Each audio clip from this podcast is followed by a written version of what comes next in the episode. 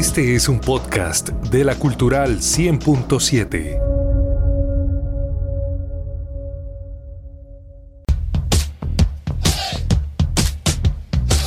La Cultural 100.7 presenta Sin Estéreo. Cine y música en un mismo lugar.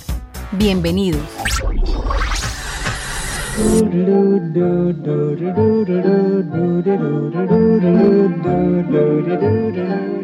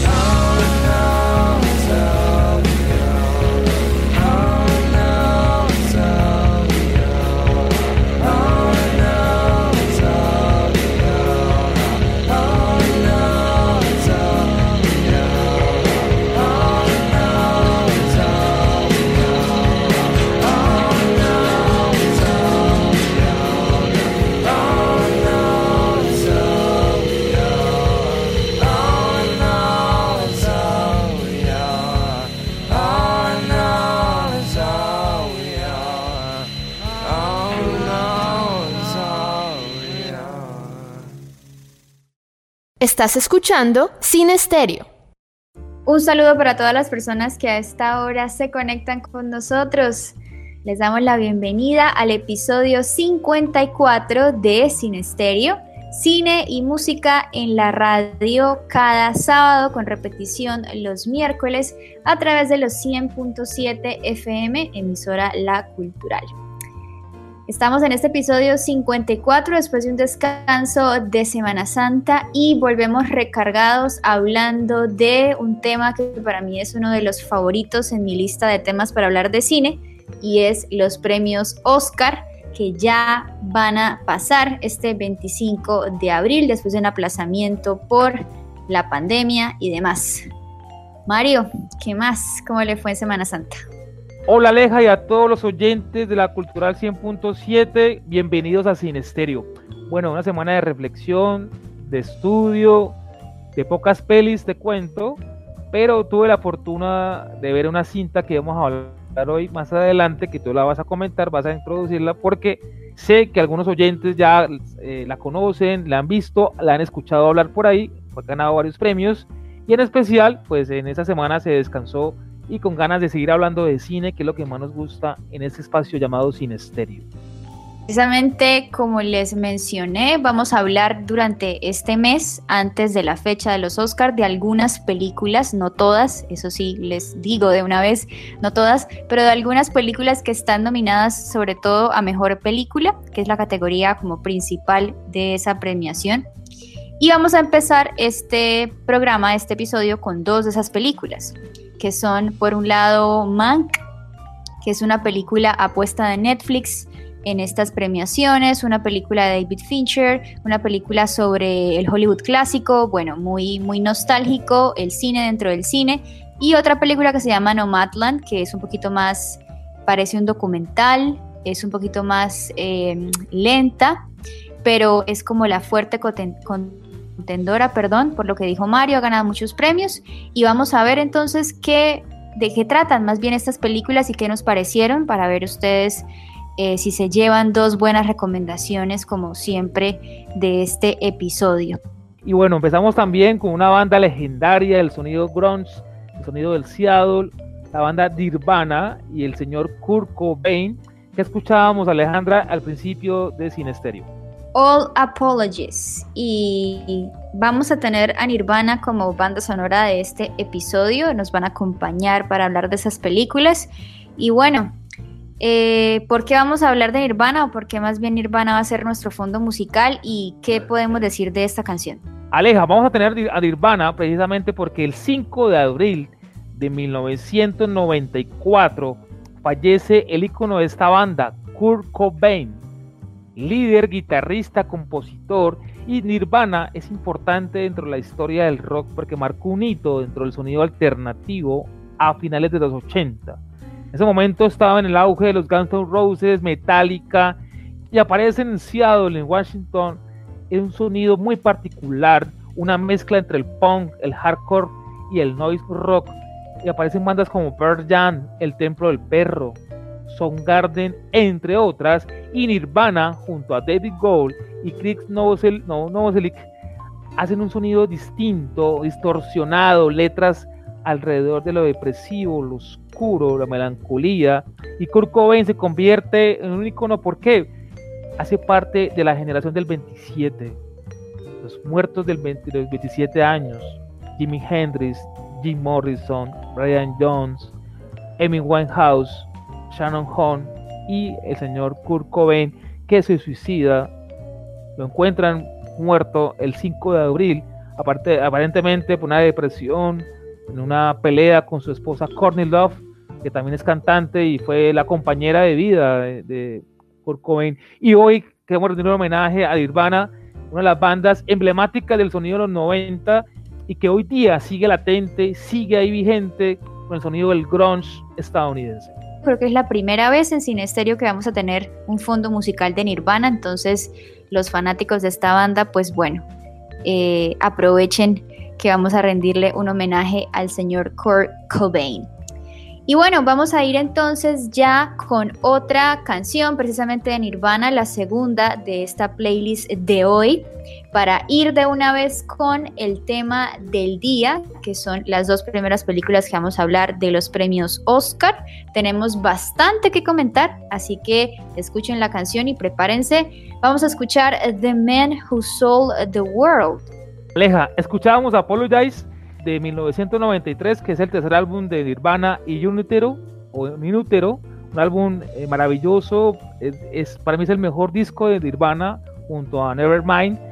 Y esta canción que mencionaste hace un momento, que es un cover de David Bowie, una canción de, de ese sonido de este gran camaleón del rock. ¿sí? Y esto lo lleva Kurt Cobain a un unplug maravilloso de la cadena NTV en 1994. Fue su último concierto aparentemente, porque estuvo de gira luego de una larga discusión con su esposa, eh, una ruptura con la banda. Bueno, Kurt Cobain hace este unplug que es considerado como uno de los mejores unplug de la historia de la televisión en 1994, el MTV Unplugged in New York, y esta canción que se convirtió en un himno, que muchos la reconocimos después por David Bowie, y bueno, Kurt Cobain hace un concierto inolvidable y que está en, YouTube el concierto completo y que hace parte de la colección de los melómanos del mundo, este concierto de MTV Unplugged 1994 con el señor Kurt Cobain. Estás escuchando Sin Estéreo.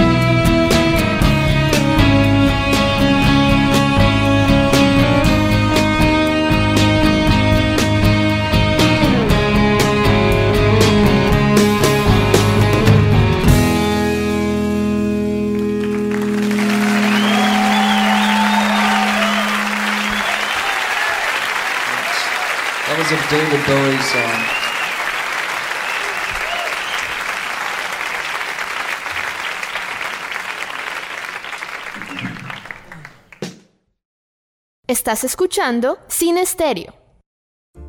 Regresamos a esto que es eh, Sin Estéreo. Escuchábamos The Man Who Sold the World, este cover en la voz de Kurt Cobain. episodio especial homenaje a Kurt Cobain y a Nirvana, por supuesto, y episodio primero, primer episodio de eh, un par de episodios, quizá tres, aún no lo hemos definido, en que vamos a hablar de algunas películas que están nominadas a los premios Oscar este año. Este año la ceremonia se retrasó por temas de pandemia y demás. Eh, algunos días, algunas semanas y la tendremos este año el 25 de abril, así que tenemos todavía algunos episodios para contarles a ustedes qué películas vienen en esta ceremonia que pues todavía sigue siendo bastante diciente en el tema del cine. Y bueno, vamos a hablar este episodio de dos películas que pues eh, hemos coincidido con Mario que ya las vimos y nos pareció pues pertinente contarles a ustedes de qué van estas películas y quizá por qué están hoy dando de qué hablar en esta ceremonia. Y vamos a empezar hablando de la película que precisamente este año tiene la mayor cantidad de nominaciones. Se llama Mank, es una producción de Netflix, la apuesta de Netflix en esta ceremonia, y tiene 10 nominaciones en total. Es una película a blanco y negro, ¿no? Con muchos esfuerzos de producción y de edición para que parezca, para que parezca, perdón, una película precisamente de cine clásico por allá de los años 40. Y bueno, tenemos opiniones un poco encontradas con esta película. Bueno, primero que todo, esta película parte de lo que fue el rodaje, ese proceso creativo que tuvo el maestro Orson Welles, el gran guionista, director irreverente, transgresor de ese Hollywood clásico que estaba en el auge de los años 40. Esta película es del 41, El Ciudadano Kane, y es basada en el guion del papá de David Fincher, el mismo director de Seven, el mismo director de Rex Social, de Zodiaco, entre otras cintas maravillosas. Y el papá de este señor, de David Fincher, Doug Fincher, antes de morir en el 2003, hace este guion. Y en homenaje a su padre, David Fincher hace esta película. Además, es una película dentro del cine, ¿cierto? Lo que se llama metacine, que nos transporta a los 30, a los 40 y en especial es una biografía de uno de los grandes guionistas de Hollywood clásico, como lo fue Herman Mankiewicz. Y el, papel protagónico en esta representación de Mankiewicz que la hace Gary Oldman. Aleja, pues hay una nostalgia, hay una por así decirlo, una alusión a ese momento histórico tan importante para el cine clásico y para el cine mundial, como fue la Edad de Oro de Hollywood y lo que representó el ciudadano Kane. Para mí hay unos valores estéticos muy impresionantes, uno la actuación, lo otro la narrativa, cómo la compone y cómo la lleva a ese espacio-tiempo el señor David Fincher, ¿cierto? En el blanco y negro que nos transporta a esos rodajes, a esa mirada siniestra a los productores, ¿cierto? La división que había en ese momento entre Paramount Picture, Warner Brothers, que eran las casas, de, para así decirlo, productoras más importantes del momento, que eran hijos de judíos. Para mí la película marca eso, ¿no? Al cinéfilo, al nostálgico, al melancólico, profundo, que le encanta el cine, el cine de la vieja guardia, como llaman algunos. esa película, pues, es maravillosa. Pero si un espectador que no conoce el Ciudadano Kane, que no conoce referencias del cine clásico o del cine mundial, pues le va a parecer muy, muy aburrida. Una apuesta de Netflix, se parece a mí arriesgada, novedosa. Y bueno, David Fincher, que tiene ya una categoría, un estilo muy, muy propio dentro del cine autoral, ese cine entre lo comercial y lo independiente. Aleja, no sé qué, qué más puedas decir de la película, pero para mí es un homenaje al cine, me quedo con esa nostalgia, pero no es de las cintas que uno diga, wow, una super película, es una buena producción, con un papel maravilloso de Gary Oldman, con una música de Tres Reznor y Atticus Rose, que la sacan del estadio, pero me parece que la cinta le falta algo, ¿no? Es un poco densa, pero bueno, tu perspectiva, Aleja. Bueno, empecemos con lo bueno, para no irnos como tan, tan ácidos desde el inicio. Eh, cuando dices tú que es una apuesta arriesgada de Netflix, eh, sí, estoy completamente de acuerdo.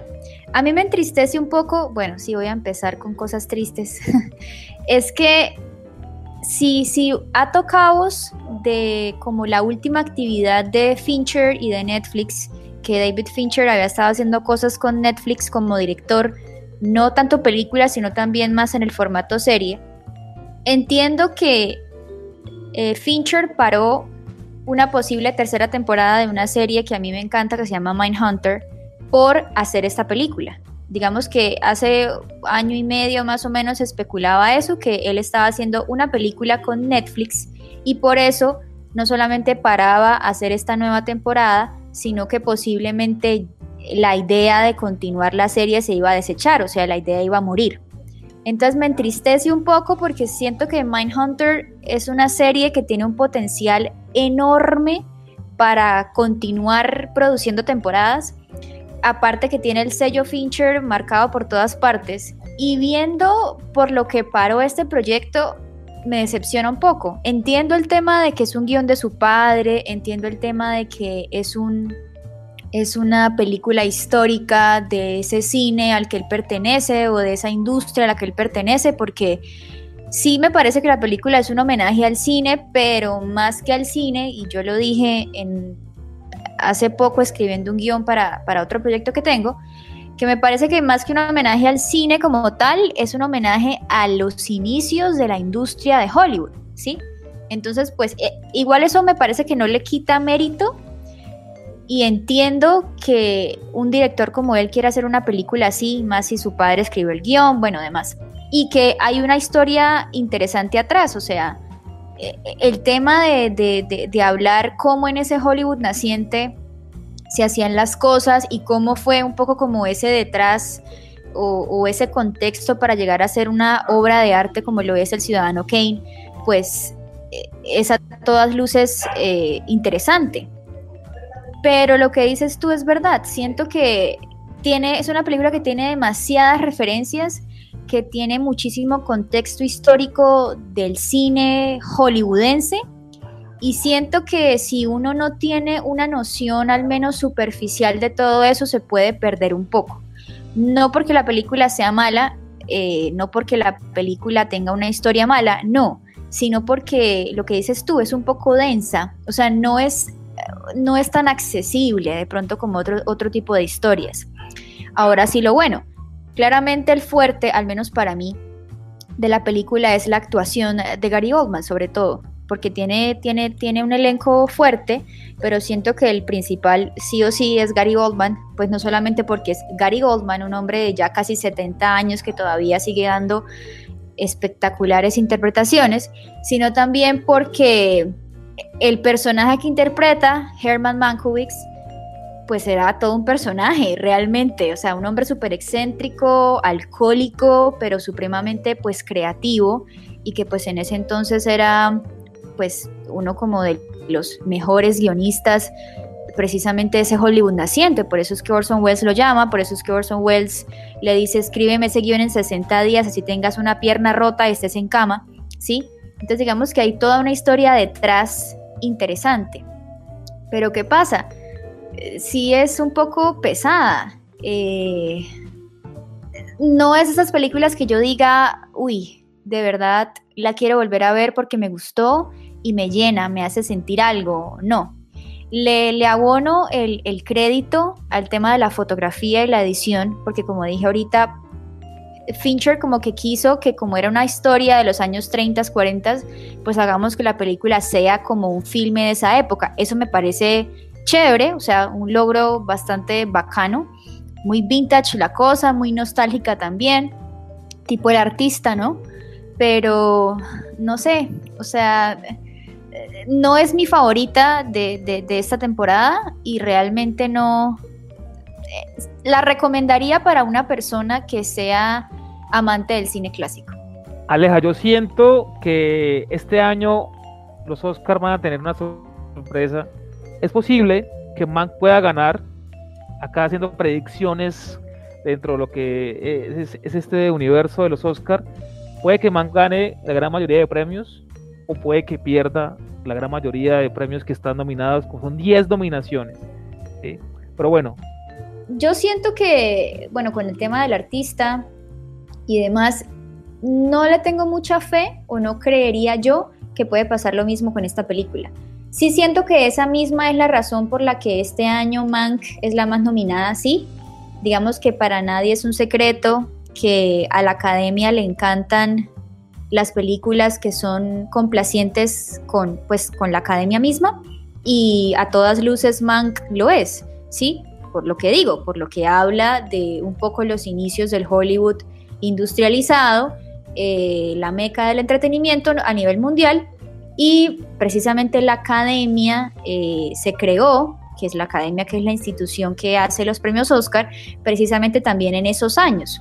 Entonces digamos que es como una palmadita en la espalda, ¿no? a la academia. Sin, sin decir que Fincher hizo esto como un public reportaje de la academia, no, absolutamente no. Pero digamos que sí es como un tema que hace alarde y que es, complaciente con el tema de la academia, entonces creo que por ese lado no es raro que Mank sea protagonista este año, al menos en las nominaciones. Pero sinceramente yo no creo que gane muchas cosas. De pronto en categorías técnicas sí, eh, porque digamos que esos son los logros, además de la actuación de Gary Goldman, que son al menos para mí más destacables pero siento que por lo menos en actuación, porque Gary Goldman está nominado a actor, la categoría está demasiado competida y puede ser que se lo, se lo lleve alguno de los primerizos que está nominado por temas de inclusión, por temas de otras cosas, y definitivamente en película estoy segura que tampoco. Y si se lo lleva sería una sorpresa gigante, y lo que digo, sería una sorpresa no solamente, sino que sería un, un grito de la academia a, si son autocomplacientes, pues los vamos a premiar. Y no creo que la academia en el clima político, en el clima eh, de controversias que se ha visto envuelta en los últimos años, haga algo así. Lo dudo. Pero bueno, definitivamente ustedes son los que pueden juzgar en su perspectiva. Si la quieren ver, está en Netflix. Eh, y bueno, nos cuentan qué les pareció. Bueno, para mí la película sería, si gana, sería un reconocimiento a Fincher por toda su trayectoria, por todo lo que ha hecho en películas como Seven, que parece, me parece que es de las cintas más emblemáticas de la década del 90, y todo ese universo muy hitchcockiano que nos involucra siempre Fincher y ese amor para esa cinefilia eh, clásica. Y bueno, sí, me parece que, que los Oscars están en un momento eh, político, una cúspide un resurgimiento de un cine alternativo que está dando qué hablar y la plataforma Netflix se va a ser la ganadora de los Oscars. Pero acá estamos como las predicciones de los Oscars. Creo que en mayo podemos hacer un, especial de, de, los Oscars, porque los Oscars es como el mundial del fútbol, ¿no? Se, se termina el, los Oscars y no termina hablando de las películas, dialogando con ellas, viéndolas, porque en mayo tenemos la oportunidad de tenerlas en salas de cine, porque eso es lo que se, se tiene previsto según lo que por ahí me comentaron off record, que se van a presentar algunas películas de los Oscars, como es habitual, para que los espectadores que no tengan Netflix o no tengan la oportunidad de ver esas películas, porque unas circularon en Estados Unidos nomás, puedan ver, eh, eh, apreciar ese tipo de, películas de los Oscars 2021. Aleja, vámonos con música. Smells Like Teen Spirit, quizá la canción más conocida de Nirvana, o sea, el himno de Nirvana, ¿o no?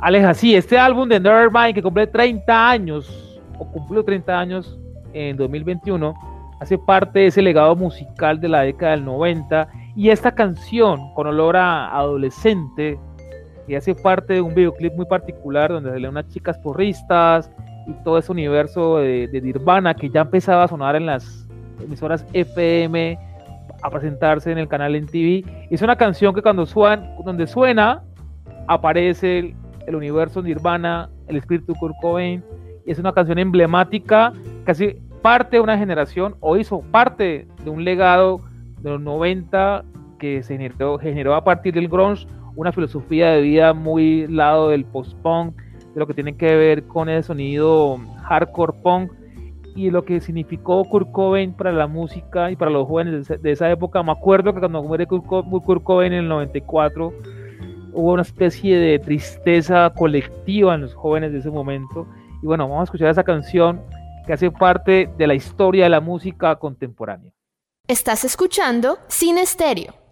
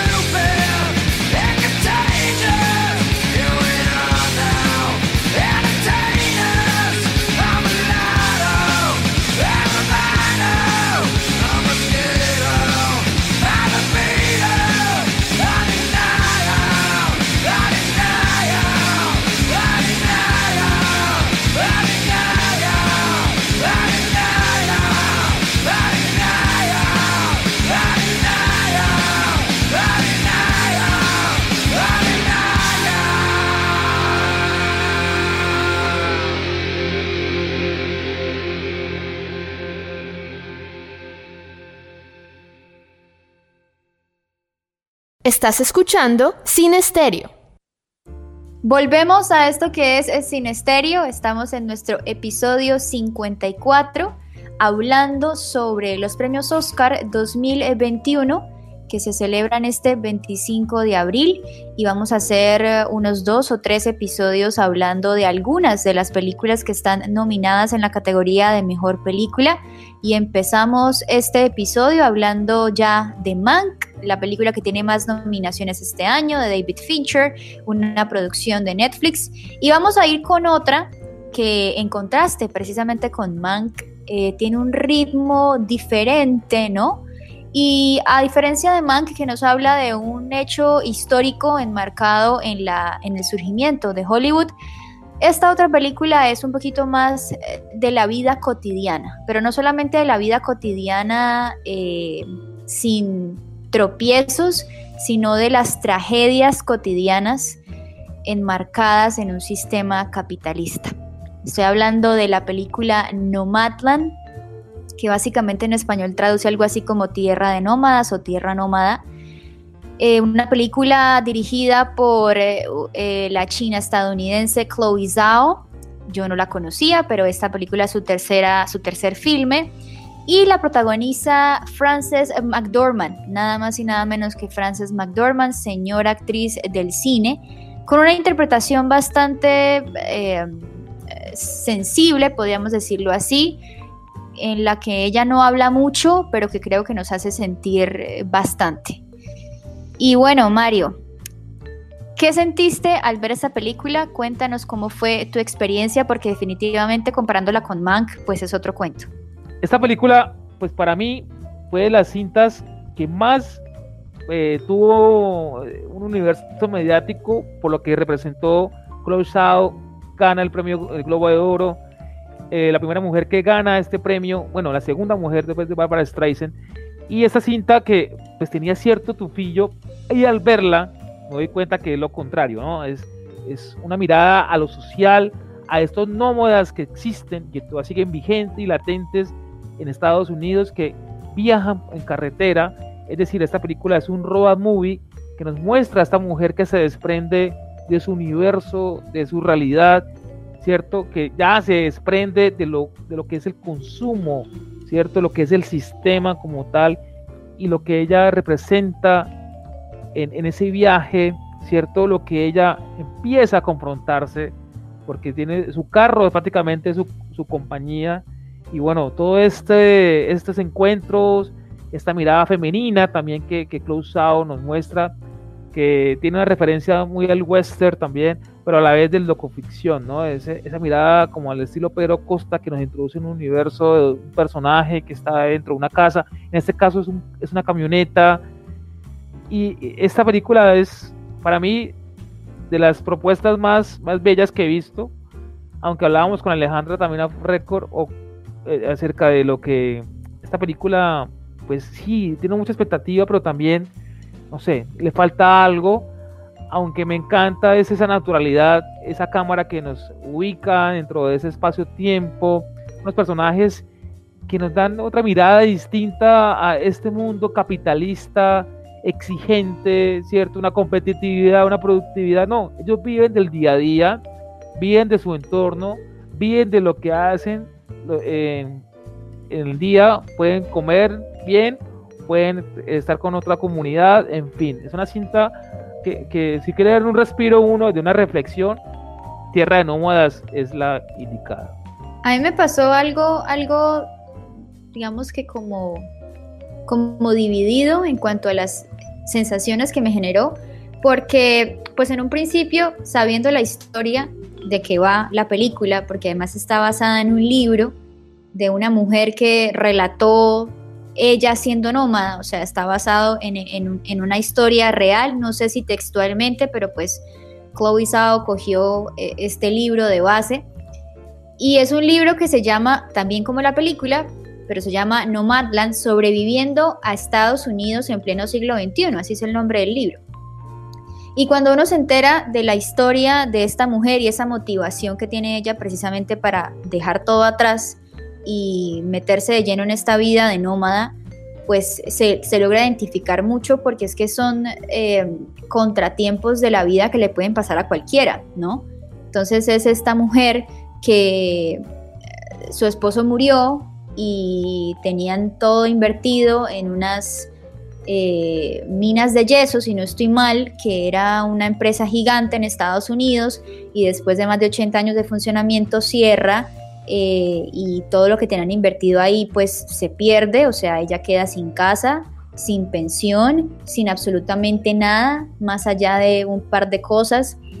Entonces ella queda, o sea, ella está situada en la película sola, sin su esposo, que era prácticamente su familia, su única familia, porque no tenía hijos, es un poco alejada de, sus hermanas. Eh, y, aparte notamos que tenía una relación muy cercana con su esposo y que realmente la muerte de él pues le significó una pérdida enorme a ella y que no solamente es la pérdida económica sino también esa pérdida emocional que aún la marca todavía entonces el decidir de el decidir perdón eh, elegir esta vida porque ella la elige realmente uno va viendo en la película que ella tiene opciones de volverse a introducir al sistema, al sistema, vamos a dejarlo en el sistema. Pero ella no quiere, o sea, ella elige vivir su vida así como del día a día. Y a veces pareciera como que le cuesta un poco encontrarse o terminarse de encontrar, ¿no? En, en esa vida nómada, pero finalmente uno puede ver que ella está o decidió tener esa vida porque está buscando algo que le ayude a sanar precisamente todas esas pérdidas que ha tenido. Y también como una forma de rebelarse, entre comillas, contra ese mismo sistema, porque el sistema finalmente, ella estuvo metida en el sistema y el sistema al final, cuando ella necesitó el sistema, pues el sistema le sacó el dedo de en medio. Entonces ella le está sacando el dedo de en medio al sistema de vuelta, ¿sí? Entonces, digamos que uno se logra identificar fácilmente con, con, esa, con ese dolor, porque ella siente dolor, a pesar de que nunca la vemos llorando, a pesar de que nunca la vemos quejándose de, esas tristezas o de esas desgracias, si uno puede sentir en cómo ella actúa y en, y en, la decisión que toma, que está buscando una forma de sanarse en ese viaje que emprende. Entonces, digamos que es, es un poco como no sé, quizás reconfortante si uno la ve y se logra identificar con ella. Pero sinceramente en un principio, en un principio de la película me pareció un poco aburrida, voy a, voy a admitirlo. Por momentos creía que estaba viendo más bien un documental, no una película. Eso no necesariamente es malo, pero a veces pensaba como que esto, esto tal vez habría funcionado más como un documental, no como una película. No sé si tú notaste lo mismo, Mario. Sí, al principio, al principio nos enuncian una situación que ella vivió como tal y cuesta, cuesta porque es una película en cierto modo existencial, como lo llaman algunos críticos, un western dentro de esa soledad de, este de, esta, de esta chica, este personaje tan, tan emblemático y tan bello de Francis McCormick, que nos, nos pone como a pensar, bueno, ¿esto qué es? Es una historia que transcurre una chica que, va manejando una camioneta y como que no le encuentra la fuerza, pero la historia va ascendiendo, ascendiendo, ascendiendo. Hay momentos en que la cámara nos involucra como espectador, ya aparece ese tema de la docuficción y ella empieza a hablar con nosotros y en este caso que son personajes reales que hacen parte de su universo, los nómadas, ¿cierto? Y Close Out tiene algo muy bello y es que ella nos involucra de una manera muy sutil. Nos involucra dentro de esas inquietudes, preguntas, el día a día. Es como un diario de viaje en que estamos enfrentados con ella.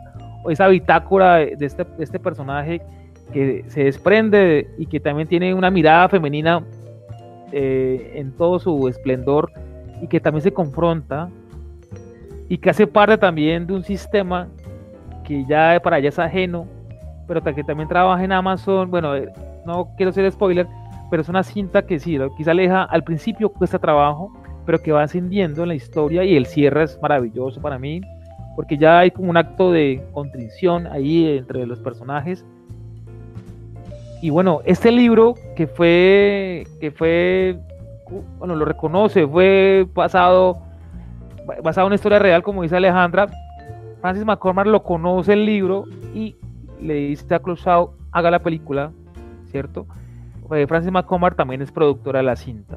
Pero bueno, es una mirada distinta. No sé, Aleja, si sabes quién produce esta película, porque alguien me decía que la producía Amazon. No sé si era cierto eso, porque en un momento hay una crítica a la película por eso, ¿no?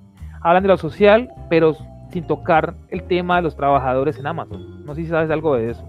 La verdad no, no lo sabía, no, no creo que esté en Amazon porque se sabría desde el inicio que es una película de Amazon y no hasta el momento no lo he escuchado mencionar así como película Mank de Netflix, no, no lo he escuchado.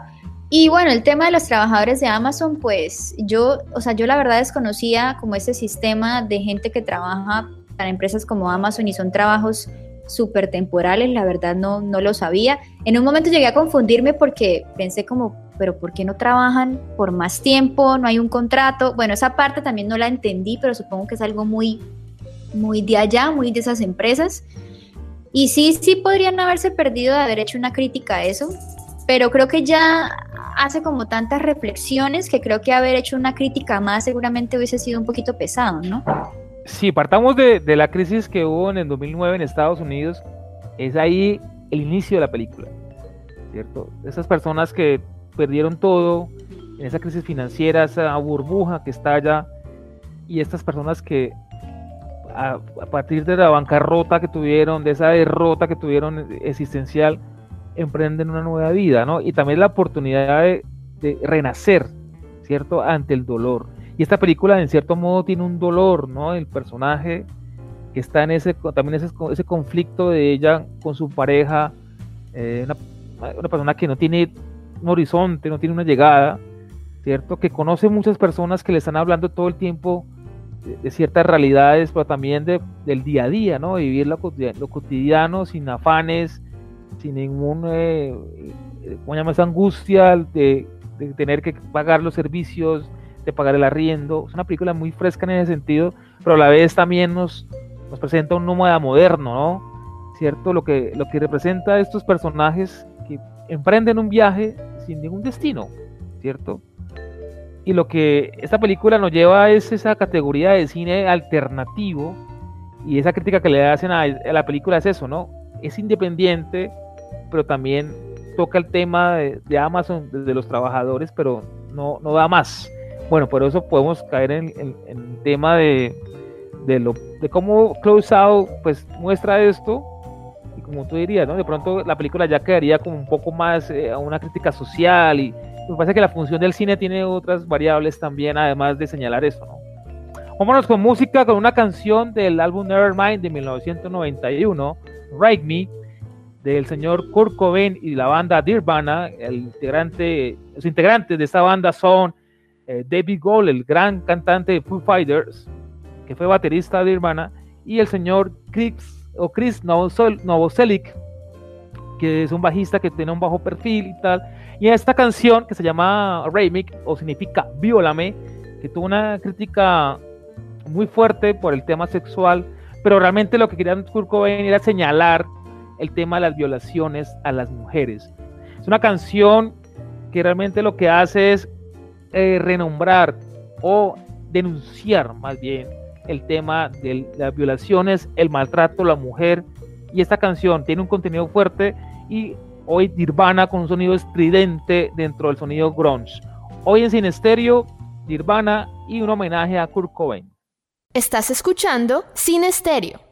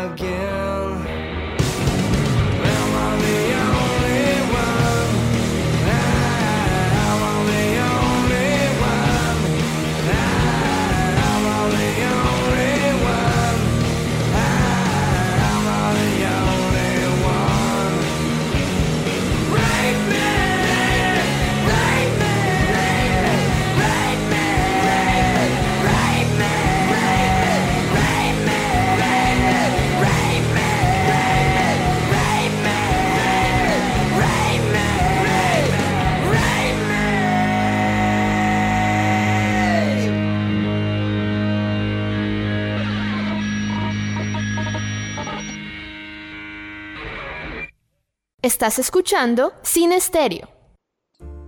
Regresamos a esto que es Sin Estéreo, ya con nuestro segmento final. Y para despedirnos vamos a hablar sobre una oferta académica, cortesía de Cinefilia y la revista Kinetoscopio.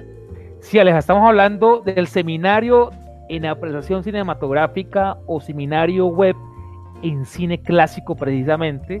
Y vamos a hablar del neorrealismo italiano, neorrealismo italiano, que fue uno de los momentos históricos del cine, un movimiento que transformó los modelos de producción y que le dio al cine una mirada más realista y humana.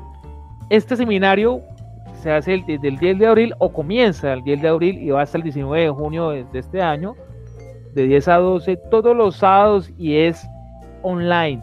Esto es organizado por la Corporación Cinefilia, los amigos eh, Carlos Henado y la revista Kinetoscopio, que son así muy amigos de nosotros, ya hacen parte de Cinesterio y nos invitan a participar de este seminario que tiene una historia, un contenido muy fuerte alrededor de películas de Luchino Visconti, Roberto Rossellini, Vittorio De Sica, entre otros, César Sabatini, que fue el ideólogo de este gran movimiento, que significó y representó para el cine moderno una mirada de lo que es el hum- humano, ¿cierto? Mostrar esa Italia que se estaba cayendo por la guerra y todo el sufrimiento que fue mostrado por este movimiento neorrealista que entre el documental y la ficción hicieron un pensamiento y una estética muy importante para lo que es hoy el cine latinoamericano. Entonces los invitamos a este seminario en neorrealismo italiano o seminario de cine neorrealista italiano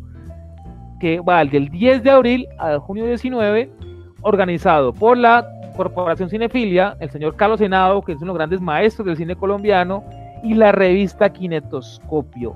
Cualquier inquietud pueden revisar la página de Cinefilia en internet y vamos a tener a docentes de la talla de Orlando Mora, René Marx, Carlos Senado, Ángel Quintana, uno de los grandes críticos de cine en este momento en Latinoamérica, y Alexandra Merlo. Entonces no se lo pueden perder, neorrealismo italiano, un movimiento maravilloso que significó todo el tema de un cine social, denunciando todos los vejámenes de la guerra o la Segunda Guerra Mundial. Y bueno, nos despedimos ya entonces con la última canción de esta playlist especial de Nirvana. Aleja, vámonos con una canción que se llama About Girl del álbum Bleach de 1989, un álbum emblemático para el sonido de Nirvana, esa relación sonora mística entre bandas como Pixies, Black Black, Melvins y todo lo que sonaba en- dentro de lo independiente musical en, en Estados Unidos. Una canción que, que hace parte de ese gran álbum Bleach, que para algunos seguidores de Nirvana eh, es lo más fuerte, es lo más eh, anticomercial, por así decirlo, porque fue una disquera independiente. Y bueno, Aleja, Kurt Cobain nace un 20 de febrero de 1967 en Aberdeen, Washington, y fallece un 5 de abril de 1994. como ustedes saben, la historia se suicidó. Hay una, una serie de rumores que es una carta. Eh, su ruptura con Courtney Love, que también es cantante de la banda Love, bueno, todo lo que representa Nirvana para la música contemporánea, dentro del sonido alternativo, y todo lo que fue el grunge, también como un movimiento cultural, ¿cierto? Como bandas como Pearl Jam, eh, Garden y bandas como, eh, por así decirlo, ese sonido post-punk como Smashing Pumpkins, Stone Temple Pilots, entre otros. A ustedes muchas gracias por habernos escuchado en este episodio, episodio 54. Recuerden, espérenos en ocho días que vamos a hablar de otras dos o tres películas nominadas a los Oscars de este año. Aún no lo hemos decidido, pero eso sí, la conversación va a estar bien buena como lo estuvo esta vez. Nosotros fuimos Mario Andrés Pizarro Camargo y Alejandra Gualdrón Acevedo. Esto fue Sin Estéreo. Nos escuchamos luego. Chao, chao. Estás escuchando Sin Estéreo.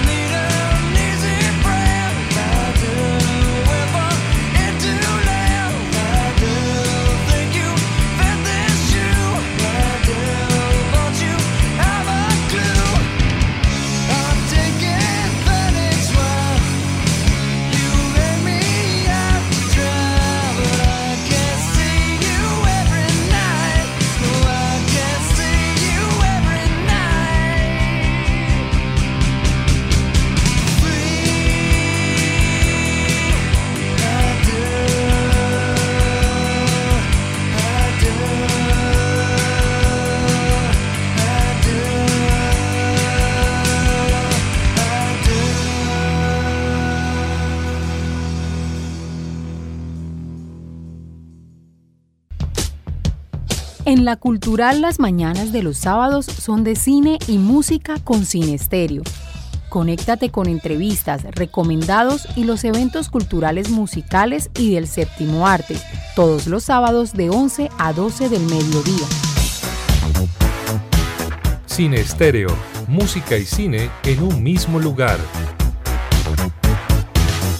La Cultural 100.7, radio pública sintonizada con la ciudad.